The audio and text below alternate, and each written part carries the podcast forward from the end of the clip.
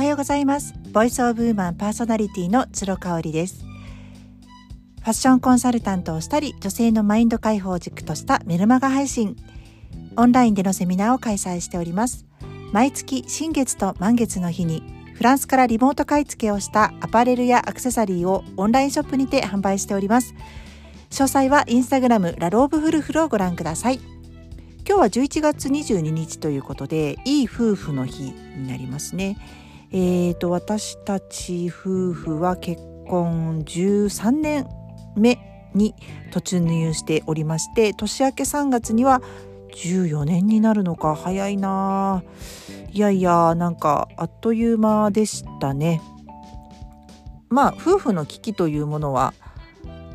ないじゃないしあったって言ったらあったっていう感じかな。いやでもなかったかな。なんかもうあの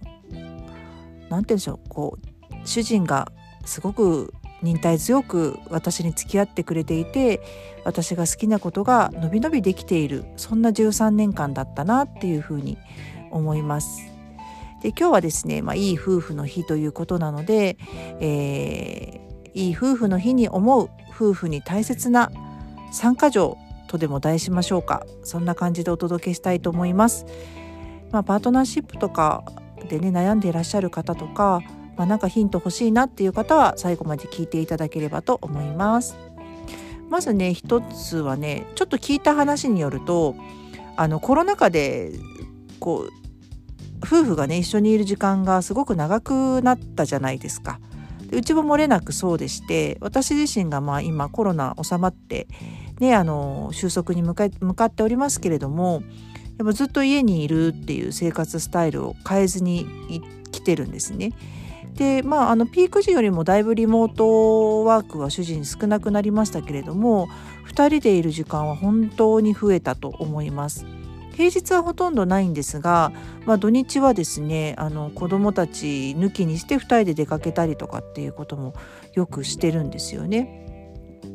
でまあ今はあの自営業の人もすごく多いので四六時中夫婦で仕事もプライベートも一緒なんていう方がねあの少なくないと思うんですけれどもまあねやっぱりねあんまり一緒にいすぎないっていうのもすごく大事なんだと思うんですよね。ある統計によると45分間1日で一緒にいるのがいいっていう少なって感じですよね45分だったらおそらく夕食の時間だけっていう感じになるのかなと思うんですけど、まあ、考えてみるとうちもね主人がま早く帰ってきたりとかしてもほとんどこう2人で一緒にしゃべるのって夕食ぐらいしかないですよね。で朝ちょこっと話してっていう感じになるので平日はそうだね45分ぐらいかも1時間弱ぐらいかもなんて思いましたね。そのあの夫婦ってね隠し事はせずに何でもかんでも話し合うっていうのは私はちょっと違うと思っていてね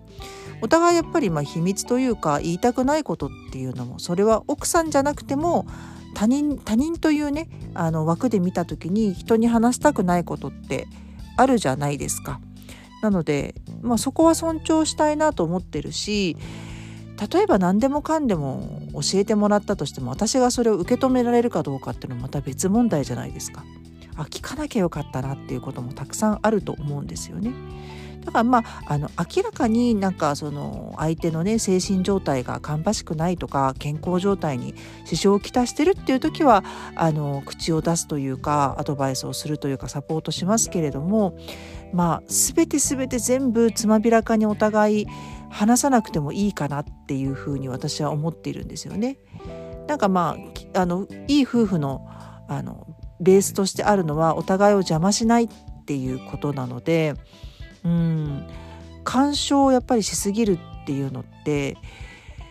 ストレスかかっちゃうのかなと思うんですよね。まあ幸か不幸かね私自身が全然恋愛体質じゃないんですよね。もしかしてこう恋愛体質な人っていうのは夫婦になってもあの旦那さんのこと奥さんのことをもう全部全部知っときたい把握しときたい、うん、なんかあのコントロールしときたいっていう気持ちがあるのかなっていうふうに思うんですけどねそこはなんか私自身が結婚をしてすごく楽な部分があって4っかかる部分があるけれども自立してる部分も持ち合わせておきたいな同時にっていう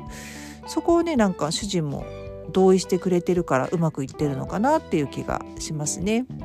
2つ目はね健康的な共通の趣味を持つってことですね。これはね残念ながらまだうちはねそこまで確立できてないんですけど、うん、ちょっと前までというかねあのお酒をね一緒に飲むのがとにかくすごく楽しいなと思ってたんですけど私がね今ね平日お酒を飲むのをやめてるんですよね。で週末にあの一緒に飲むのはすごく楽しいんですけれどもなんかこうあのやっぱお酒ってどちらかが体調を崩したりすると飲めなくなっちゃうしお金もかかるし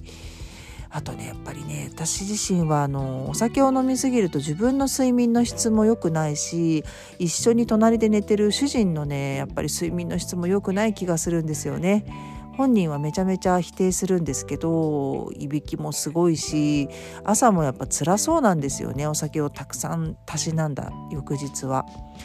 だからねなんか、まあ、散歩かなと思うんですけど今その健康的ですぐに一緒にできる趣味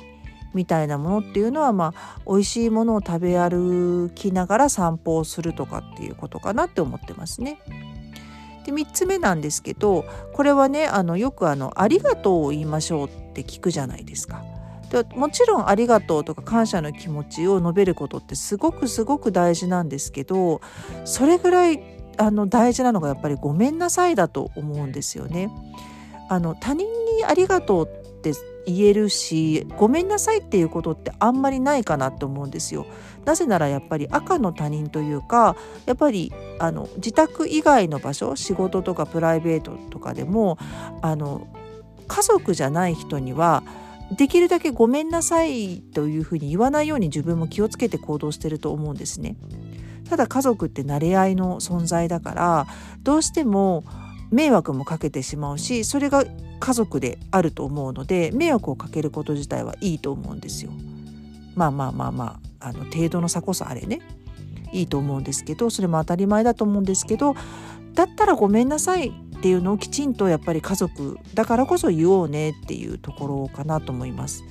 まあ、私自身ね結構ねごめんなさいをね積極的に言うようにしているんですね。であのー、まあ男の人ってやっぱプライドがあるのでこうなんかこう詰めて責めてしまうとごめんなさい言えないような状況にさせてしまうことも私多々あるんですけれどもできるだけやっぱり子どもたちにもねごめんなさいっていうのをすぐ言えるような人になってほしいなっていうふうに思います。ありがとうっていうのはもう基本中の基本でそれプラスやっぱりごめんなさいが同じように言えるようになってなるとやっぱり違うのかなって思いますね。夫婦はやっぱり感謝とあとなんだろうそのうん